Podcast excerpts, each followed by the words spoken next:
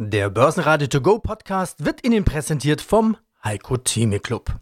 Werden Sie Mitglied im Heiko Theme Club. heiko-theme.de Börsenradio Network AG Marktbericht Im Studio Sebastian Leben und Peter Heinrich. Außerdem hören Sie diesmal zur anstehenden Fettsetzung den Leiter der Kapitalmarktanalyse bei Allianz Global Investors Hans-Jörg Naumer, Fondsmanager Philipp Haas von Invest Research zum Ausblick 2023 und seiner Sorge um den Immobilienmarkt, zum zwischen den Jahren anstehenden Rebalancing des Portfolios Finanzjournalistin Jessica Schwarzer, zur Frage, was macht eigentlich eine Börse? Friederike von Hofe, die Chefin der Börse Berlin, zu den Jahreszahlen 2021-22 der All for One Group SE CFO Stefan Land und zu den Inflationsraten und Aktien Fritz Mosberg, Head of Group Research der Erste Group. Sie hören Ausschnitte aus Börsenradio-Interviews. Die vollständige Version der Interviews finden Sie auf börsenradio.de oder in der Börsenradio-App. Nach all der Aufregung nach den Inflationszahlen am Dienstag sah man am Mittwoch wieder das Bild, das man vor einer wichtigen Fettsitzung eigentlich erwarten könnte. Zurückhaltung und Ruhe also eher so eine nervöse Ruhe. Der DAX schloss mit minus 0,3% und 14.450 Punkten. Der ATX in Wien gab ebenfalls 0,3% ab auf 3.140 Punkte. An der Wall Street waren die Vorzeichen leicht grün, Abwartehaltung vor dem Zinsentscheid und der Rede von Fed-Chef Powell. Und es folgen am Donnerstag noch EZB, SNB und Bank of England. Es wird also die Woche der Notenbanken. Stärkster Gewinner im DAX war Merck nach einer Kaufempfehlung mit plus 1,8%. Auch andere eher defensive Titel legen zu. Bayersdorf mit ebenfalls plus 1,8% und E.ON mit plus 1,5%.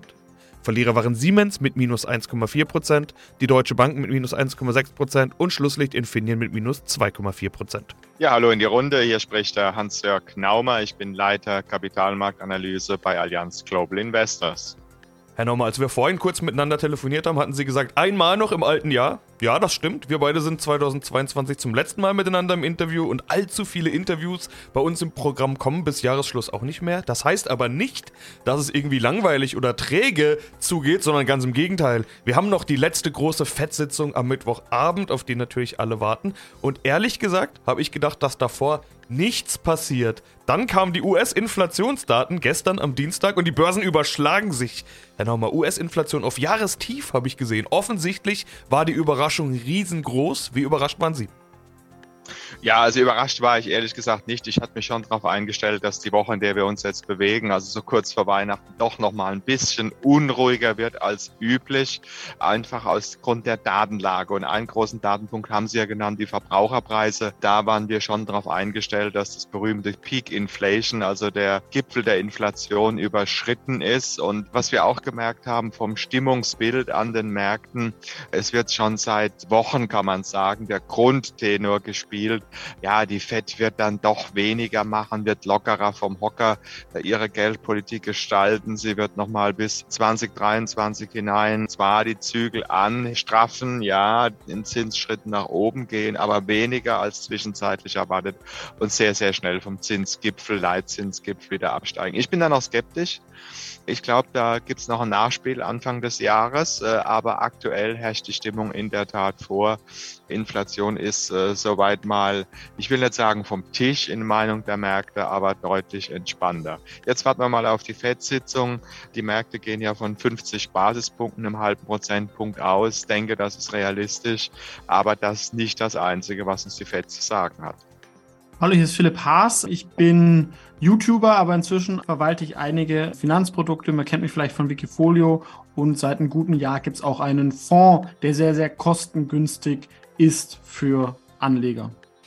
Jetzt haben wir viele Themen besprochen. Welche wichtigen Themen siehst du noch als Einflussfaktoren für das Jahr 2023 für die Börse?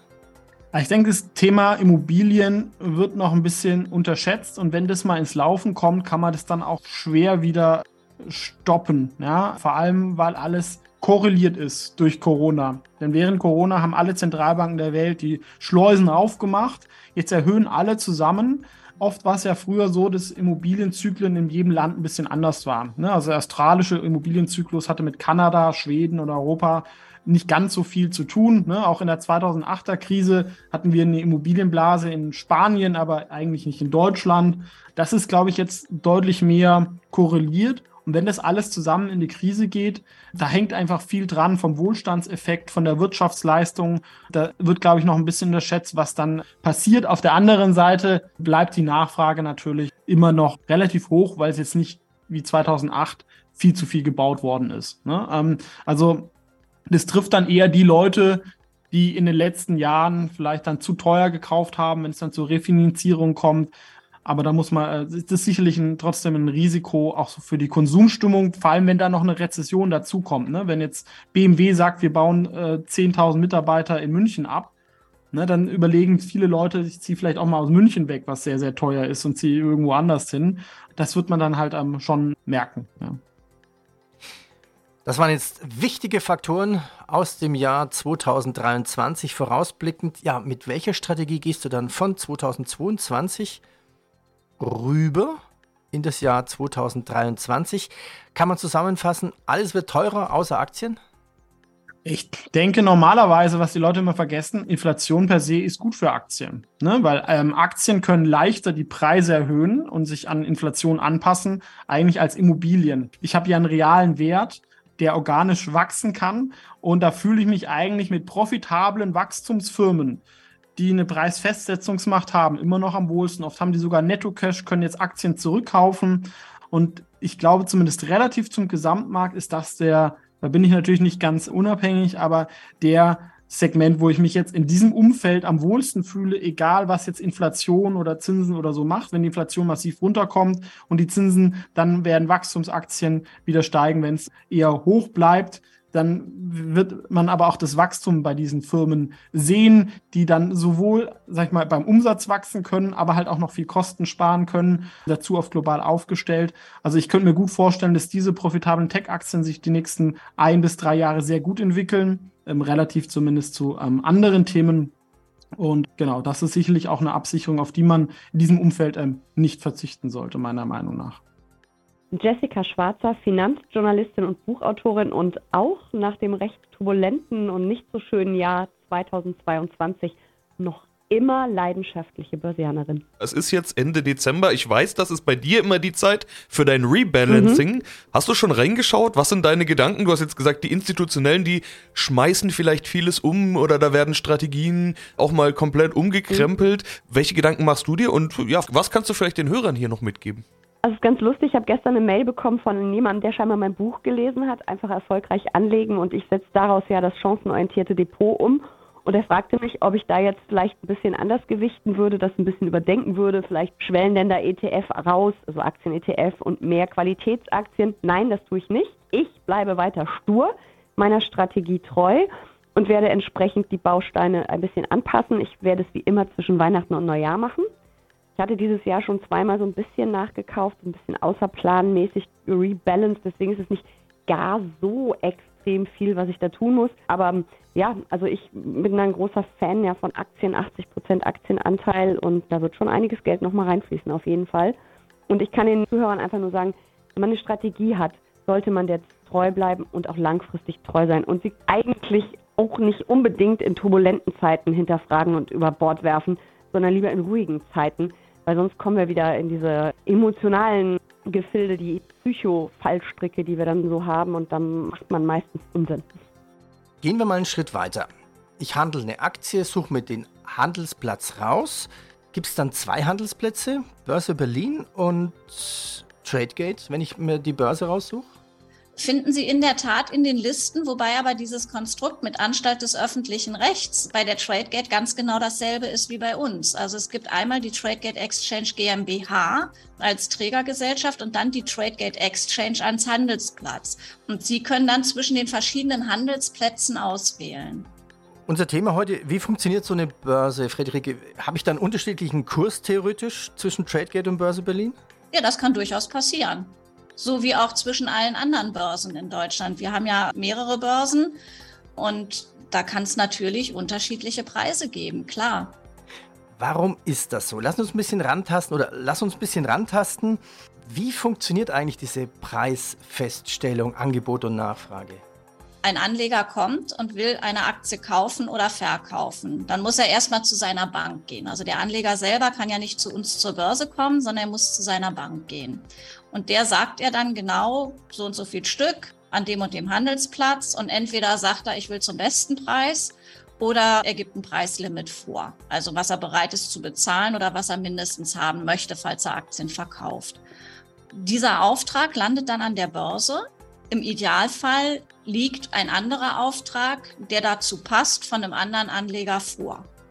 Und dann werden diese beiden zusammengeführt, wobei das aber jetzt nicht im Matching ist. Also es wird nicht einfach nur geguckt, passen die Preise und dann werden sie zusammengebracht, sondern es wird schon geguckt, wenn ein Preislimit ist, ob man da eventuell sich in der Mitte treffen kann. Ja, das, das ist halt der Idealfall. Zwei Orders werden gegeneinander ausgeführt. Wenn jetzt die Gegenseite fehlt, dann hat ein Skontroführer, das waren früher die amtlichen Kursmakler, die Möglichkeit zu sagen, okay, also ich bin mir sicher, im Laufe des Tages kommt hier noch eine Gegenorder. Ich will aber jetzt den Kunden von heute früh nicht bis heute Abend warten lassen. Dann kann er quasi schon mal sagen, ich stelle jetzt mal die Aktien zur Verfügung, verkaufe also oder nehmen Sie rein, kaufe sie von dem Anleger früh zu einem Preis. Da guckt er dann, wie die Preise an anderen Börsen so sind und orientiert sich daran. Wenn dann abends die Gegenorder quasi eintrifft, dann verkauft er seine früh eingegangene Position. Da sprechen wir dann von Glattstellen.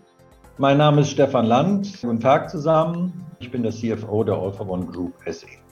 Und das ist ein IT- und Softwarehaus, Strategie- und Managementberatung, Prozessberatung, Branchenexpertise und Technologie-Know-how in Kombination mit IT-Beratung und Services unter einem Dach. So heißt es auf ihrer Website.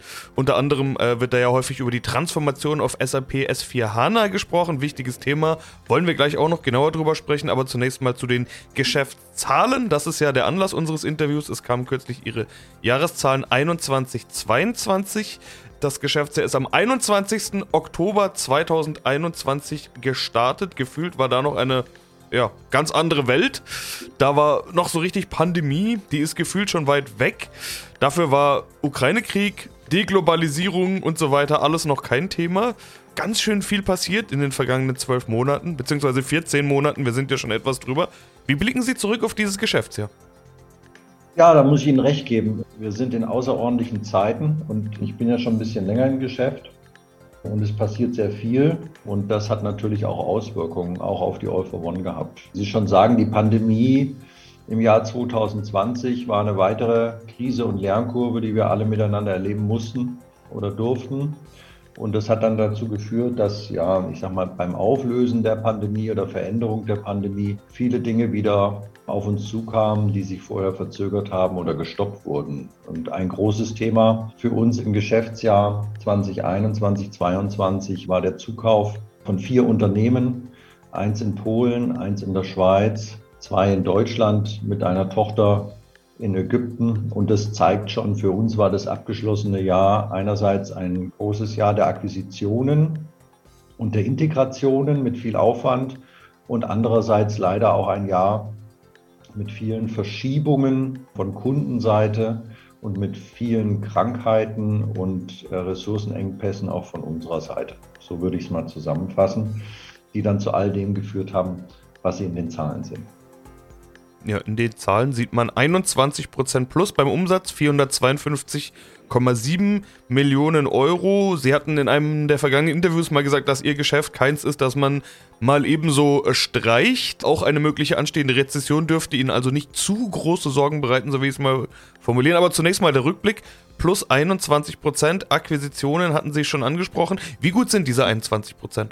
Die sind wirklich gut. Das heißt, wir haben organisch 7% Steigerung gehabt. Das entsprach unseren Erwartungen insgesamt und 21% also die Erhöhung auf 21% kommt durch die Zukäufe. Von daher sind wir auf der Seite der Auftragseingänge und der Umsatzerlöse zufrieden. Aber wir hätten etwas mehr machen können. Der Markt hätte es sogar hergegeben. Aber die vielen Krankheiten, die wir gehabt haben, also die Krankheitstage in unserer Mannschaft, haben dazu geführt, dass wir den einen oder anderen Umsatz nicht machen konnten. Und auch die vielen Tage, die die Mannschaft intern leisten musste für die Integration dieser vier Gesellschaften oder eigentlich sind es mehr rechtliche Einheiten sogar, ich glaube sechs insgesamt, äh, hat dazu geführt, dass wir natürlich auch intern viel mehr Arbeit hatten als vielleicht in einem, in einem Jahr, in dem wir nicht so stark wachsen. Das galt es im vergangenen Jahr zu verdauen und hat auch dazu geführt, dass zwar die Umsatzlage sehr stabil war, aber die Ertragslage nicht unseren, unseren Wünschen entsprochen hat, sodass wir hier auf der EBIT-Ebene nicht unser originäres Ziel erreicht haben, sondern in einen Korridor gekommen sind, den wir unterjährig etwas reduzieren mussten. Fritz Mosberg, Head of Group Research der erste Group Bank AG in Wien. Alles wird teurer, außer Aktien? naja, so einfach ist es leider nicht. Die Inflation ist natürlich in erster Linie dadurch getrieben, es hat wiederum mit dem Krieg zu tun, über die Energiepreise, die ja, wie man weiß, über das Jahr teils stark gestiegen sind. Also Öl und Gas in erster Linie ist teilweise jetzt gegen Ende des Jahres wieder zurückgekommen. Teilweise aber auch natürlich durch Nahrungsmittelpreise bedingt, die wahrscheinlich in Zentral- und Osteuropa stärker gestiegen sind wie anderswo. Das heißt, die Inflationsraten sind in unseren Kernmärkten teils äh, ordentlich gestiegen. Ist natürlich auch schon ein weltweites Phänomen. Und wenn man das jetzt auf Aktien repliziert, dann stimmt es schon, dass Aktien in der Long Run eigentlich durch die Inflation weniger stark betroffen sein sollten. Kurzfristig würde ich meinen, aber nicht weil auch in einem inflationären Umfeld natürlich durch steigende Leitzinsen Kapitalmärkte eher gedrückt sind und damit auch Aktienmärkte. Aber im längerfristigen Horizont ist es natürlich schon auch so, dass die börsennotierten Unternehmen infolge der steigenden Inflation diese höheren Rohstoff- und Einkaufspreise natürlich auch dann letztendlich später an ihre Kunden weitergeben werden. Also so gesehen äh, profitieren natürlich auch Aktiengesellschaften dann in letzter Konsequenz auch mit steigender Inflation, weil sie diese Preise natürlich entweder früher oder mhm. später dann auch an den Konsumenten weitergeben und davon natürlich auch in ihren Umsätzen und Erträgen profitieren. Börsenradio Network AG Marktbericht. Der Börsenradio To Go Podcast wurde Ihnen präsentiert vom Heiko Theme Club. Werden Sie Mitglied im Heiko Theme Club. heiko-theme.de